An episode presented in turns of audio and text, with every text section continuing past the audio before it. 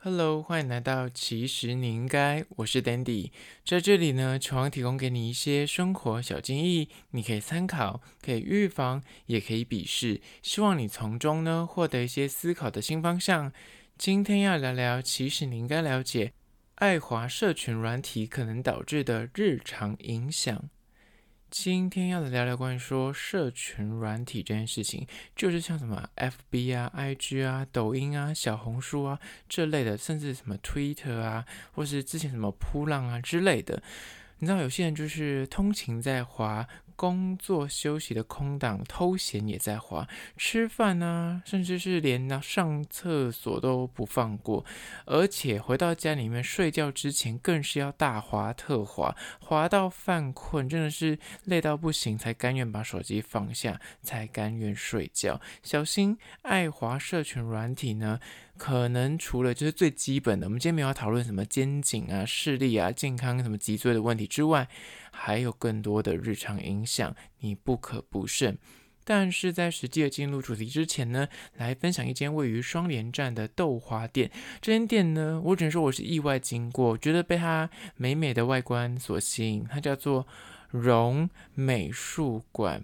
它的美术的树呢是 tree，是那个那树叶的树。不是 museum 的那个美术馆，那榕是榕树的榕。这间叫做榕美术馆呢，其实是间豆花店。那榕美术馆，如果你本身对豆花就是有点研究的话呢，它之前其实是那个很有名的榕豆花。榕豆花其实就是这间榕美术馆的前身。那号称就是中山最美的豆花店，但它现在算就是。大家给它的美誉叫做中山最美，但其实它是位于 双连站的捷运站出口。它的整个装潢呢是走那种很气质啊、很简约的文青风。那里面的家具啊，不论是桌椅啊、吧台啊，都是以它那种红棕色的家具为主基调。然后其他就是以白墙啊，或是用一些隔间都是白色的为主，就是看过去是这两个颜色为基底。整体的外观就是非常的雅致，然后它的外墙面挖了一个小小的窗台，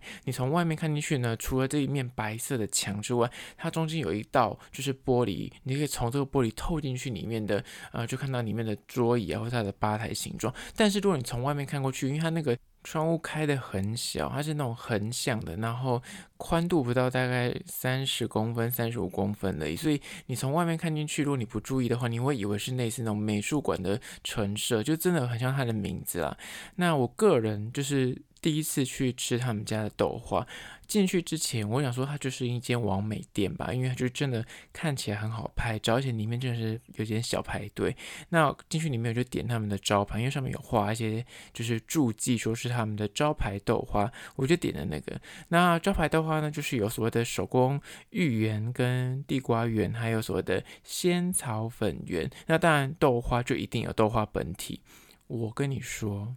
超级好吃诶，我真的是很意外，因为我真的是本身也算是个小豆花达人。他们家的豆花就真的是很鲜嫩绵密，就豆花其实没什么好说，就是很嫩，会不会吃起来刷刷？他们家不会。那我觉得它的基本分就已经有了，更不用讲它的手工芋圆跟那个地瓜圆呢，是另外用个小碟子装的。那它送上来的时候，其实我就有点问号，想说一般的豆花店不是都直接问你要加什么料，他就把那个料直接丢到那个那碗里面，跟那个冰跟那个豆花在一起，但他额外用了个碟子装那个手工芋圆跟地瓜圆。那我心里的想法说，真的是多此一举，而且我要拍照，所以就想要把那个丢进去，是。就在要丢的同时，我说：“嗯，那我先丢两颗好了。”我就用叉子各选一颗丢到那个豆花里面去。那就是我先吃豆花，再吃那个芋圆跟那个地瓜圆，哎，蛮好吃的。后来呢，我说：“哎，那我如果直接吃那个芋圆跟地瓜圆，就还不丢进去的话，因为它我后来才发现它是热的，就它它的手工芋圆跟地瓜圆是。”这种就是温温烫烫的，刚刚就可以撒鬼，然后拿起来这样，难怪它不丢到里面去。我想口感真的是太厉害了，因为它真的是手工做，你可以吃到真的是芋头香跟地瓜香。但是你丢到冰里面，它就会慢慢的变比较呃变硬一点点，就会变比较 Q，就是各有层次。我就想说，天哪，它的这个手工芋圆跟地瓜圆，光是这两样我吃下去的那个口感，我会为了它。我下次经过我还要再吃一次，因为真的是好吃。那当然有其他的口味，什么红豆啊、花生什么之类，你可以选择，就是你可以用直接说你要挑几样，然后加入豆花，你也可以选择它的招牌。那招牌之外有其他什么花生，那花生是有那种花生酥放到那个豆花上面，但是那个是干的，就没有再加糖水。有蛮多变化，有一些闲食，但我个人觉得去这间店真的，你相信我，请你点招牌豆花，你绝对不会失望。好啦，这一间叫做荣美术馆的豆花店呢，在此真心的推荐给你。相关的资讯呢，也要放到其实你应该的 IG 线动二十四小时。我也有拍影片，所以大家赶快去 IG 搜寻，其实你应该按赞追踪起来，就可以看到相关的资讯哦。回到今天的主题，爱华社群软体可能导致你有五个日常影响。第一个就是呢，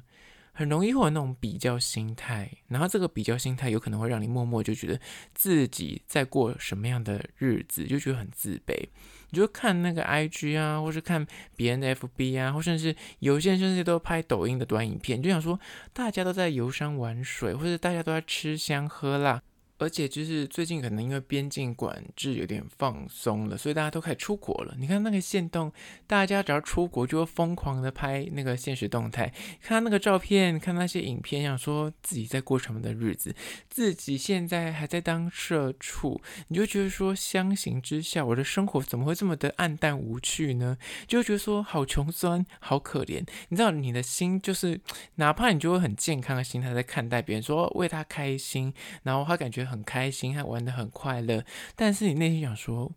诶，为什么我现在过的生活就是很像拍个照片、发个影片都会有点小小的压力？想说我这样拍我家路边的阳春面发，但是别人在吃一些高档料理，这样好吗？你懂吗？你内心就有那个比较心态会出来，那有时候就甚至还会自卑，又看到别人在买一些名牌。开始买房买车，那你就想说，我自己很像就是怎么有点一事无成的感觉。虽然我觉得这个心态是没必要，但是你真的很难不去做这样的比较，所以这样的心态就有可能会慢慢在心中就衍生出那种很自卑，甚至有点嫉妒，到最后可能就会变得有点愤世嫉俗，你懂吗？就会觉得说，好啊，反正我就是买不起啊，别人就是买得起，就有那种摆烂啊，我就放弃，反正我就躺平族这样子，就会被。就是完全性的被击垮，被别人的社群，人家过得很爽，然后人家过得很开心，你就有这种莫名其妙被击垮的感觉，然后觉得说我自己好惨，就会自怜自哀。那这是一种状态，另外一种状态呢是比较正向的。我现在讲的是，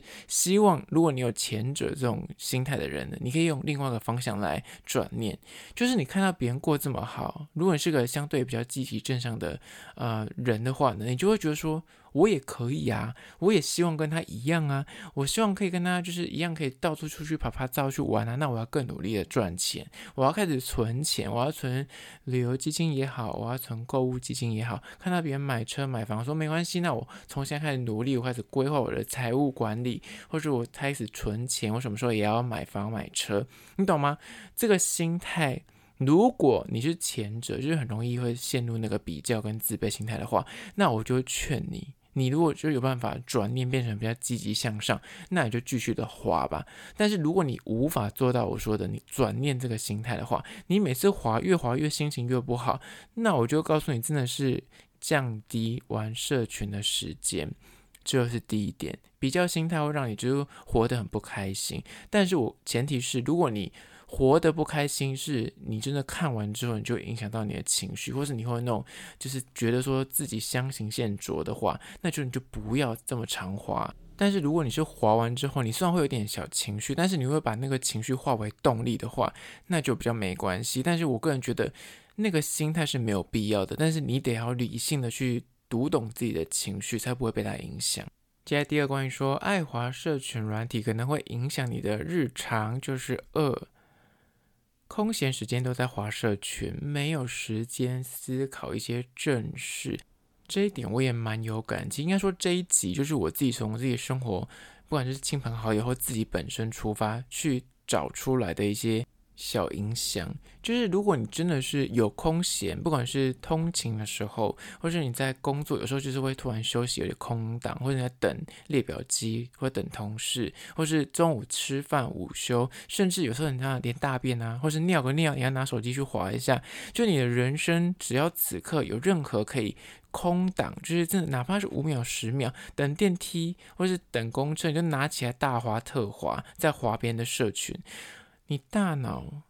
就是没有放空的时刻。以前就是手机没有这么的方便的时候，可能就不是这么智慧的那个年代。你可能拿起来是那种最多玩贪食蛇，但现在因为太方便，你拿起来就是说，你就开始看别人的 IG 啊，看别人的 YouTube 啊，看别人的抖音啊。但这些东西就是它很快速，而且现在的秒数越来越短，所以你真的是等捷运、等公车，你就随便拿起来滑都可以看完一则线动。这些讯息就会塞满你所有的空闲时间，你就会把你所有可以拿本来是可以拿来思考的时间都拿来划手机划掉了。我之前就觉得这一点，我自己本身也被影响到，因为我现在就是可能工作，我就听 podcast，或者是可能就是会看一下社群，但是我的工作的关系，所以我得要注意时事，那没办法，我得要看，我没办法就是说不看就不看，我还是得要去注意哦，最近可能发生什么事情，或者哪个艺人又出什么包了，又是什么喜事，我。得是时时注意，但就会发现说，我想就是空档的时候就一直在拿手机，我没有真的停下来有空可以去思考事情。我后来发现，我唯一有空的时间就是在等红绿灯。如果那天我刚好就是我都没有戴耳机听音乐，没有听 podcast，那我在骑车，就是那个是完全性的，你知道，就是发呆。你才会真的有时间想事情，不然你就是走在路上，或者是等公车、等捷运、吃饭、上厕所，你都在滑的话，你真的是没有时间。我本身上厕所是不会滑手机，所以上厕所也是我另外一个 思考的时间。但后来我就会降低这个使用手机的频率，甚至降低这个干扰。像我如果要写稿子的话，以前我可能都戴着耳机听音乐，或是听 Podcast 打。但后来我就发现说很容易干扰，而且你没有办法就是思绪很很有脉络的在讲事情。后来就发现说干脆就完全性的不要去拿手机，然后放下所有音乐的东西，这样你才真的可以去好好的去思考。不管这个思考是为了工作的事情，或是你自己人生的方向，或是哪怕你等一下中午晚餐要吃什么，也是需要一点思考的时间。所以我个人觉得二就是空闲时间，如果你都在滑社群的话。你真的会因此而没有时间去思考一些正事。我所谓正事，不一定就是真的什么大事，就是去定调一下说你未来的啊什么财务规划、人生方向啊之类的。这个也都是需要点，就是真的 the me time 的时间去做思考的。这第二点，接下来第三点，关于说爱华社群软体可能导致的日常影响呢，就是三，浪费太多时间在一些你不想看的资讯上面。虽然就是社群软体现在都是号称就是大数据，都感觉在窃听你的，你知道，感觉你在聊天，它等下就会出现你刚刚聊天的那个内容，感觉他就是很了解你，很懂你。他们现在就很善于用所谓的大数据来喂养你资讯，但是他喂养你的资讯是的确是你可能有兴趣。之前 Netflix 有一部纪录片叫做《智能社会》吧，我记得《The Social Dilemma》，他就在讲说，那个数据背后其实他不是真的很有心在帮你做筛选，他的目的是为了让你多停留在这个 App 上面，就让你多一直看下去，就对，所以他才会设计那种无限往下滑。之前可能往下滑，他就让你按下一页，但现在不用了，就让你无限的往下滑。因为他希望你多停留在这个荧幕上面，跟多停在这个 App 上面，不要跳出去这个画面。那这些作为就会让你就是无限期的被喂养很多，它可能很大量的声光效果，大量的那种很惊悚啊，或者是很悬疑啊，或是非常的新三色的资讯，它就为了让你继续的看下去，但。不是非常有营养跟有知识价值的，也不一定是正确的，因为它可能就是经过筛选。那这些筛选的资讯，就是现在有所谓的那种资讯站啊，或是它可能会有，就是这个管道，它知道说你喜欢看这类文章，它就大量的推播你这类相关的文章，但是它可能的风向就是一面倒，你就看不到别的风向去了。那这些东西就是你要看多，就是有点在浪费自己的时间，因为它不是真的对你有益的。因为它软体的设计就不是喂养你一些所谓的有意义的资讯，它是喂养你，希望你继续的停留在这个 app 上面，这是它的重点。那软体的机制是这样设定的话，你就得要自己有意识的去适时的斩断这个，那就是跳出去，就是跟戒断一样概念。你如果告诉自己说，诶，就是一直沉溺在这个声光效果，跟它推波你一些。很新三色，你感觉就是一想看下去有什么结局或什么新的，那更劲爆的资讯，那其实那个对你人生可能没什么太大的帮助，单纯就是一些。娱乐性质的资讯啊，或是另外一种策略，就是他会劝败。他看到你搜寻 Agoda，他就开始推播你各种的饭店；看到搜寻机票，他就开始推播你各种廉价航空的资讯。你懂吗？就是大量的劝败你，就是因为他就是有付费广告，他就会推播你相关的资讯。那就看到你搜寻相关关键词，或是讲到哪一类的东西，他就会一直不停的大量的那海量的给你这些东西。那这些东西有点浪费你的时间跟。就是你大脑就被这些东西给塞满，就我刚刚讲的，你就没有时间去看一些你真的想看或是真的有意义的文章，那就有点可惜了。接下来第四点，关于说爱华社群软体可能导致的日常影响呢，就是四，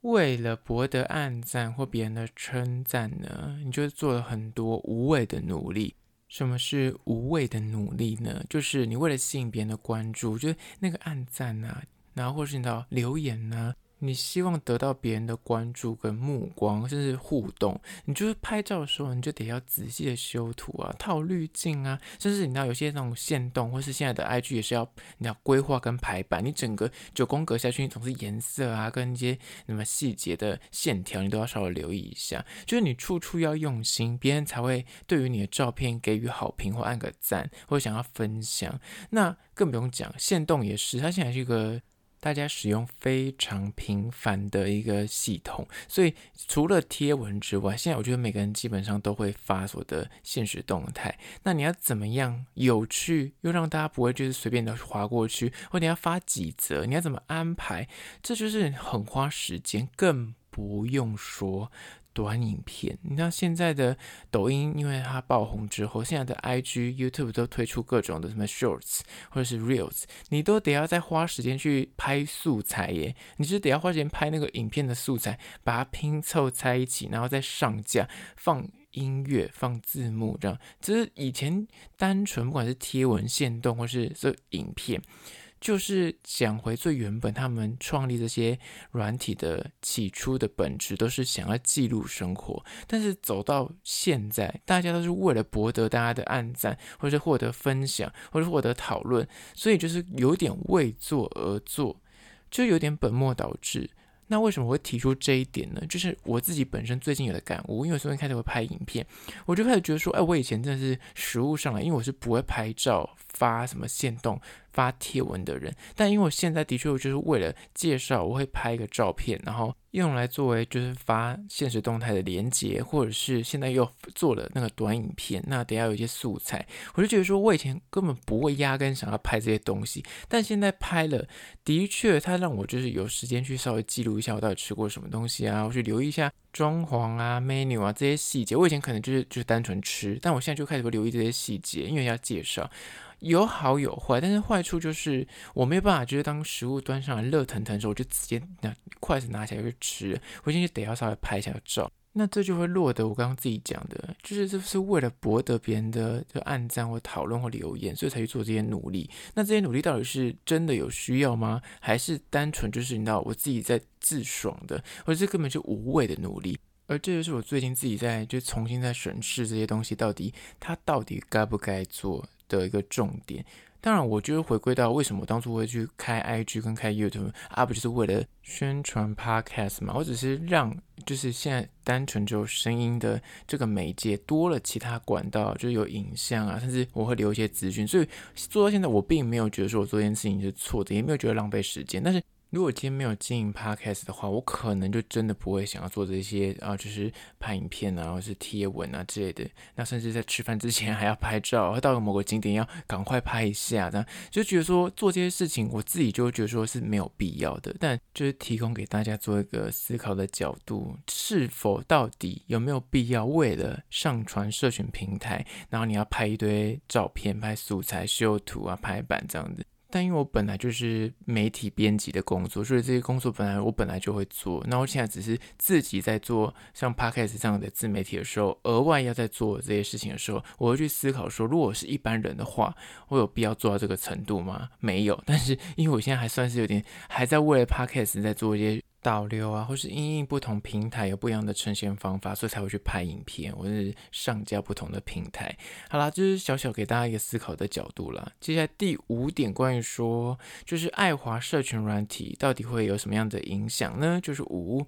刻意营造出美好人生的假象，就是为了活出那种诶坊间那种所谓的网帅网美啊的那种那生活的样貌。有点刻意在经营出，就是外在形象是我每天过的是，你看就是吃的不错啊，然后我就出去观光旅游啊，我有很多兴趣跟嗜好啊，就是不管是你今天去哪里吃饭，去哪里观光、看展、逛街，你都得要就是拍好那个照片，然后想好说，哎，我要怎样十张照片，我要怎样排版。甚至连下标啊，或是你要怎样拍那个影片的素材，你都得提前先去想好。后续的滤镜啊、排版啊、上架平台这些东西，都要花时间，都要花很多的力气。你知道，你要前置作业。说我今天要拍这个东西，那我得要想说，那我什么时候要去拍？然后我什么时候上架？什么时候写文案这些东西？更不用讲最基本的，我们先不用讲那么复杂，就是不用讲它真的就是这么专业的等级。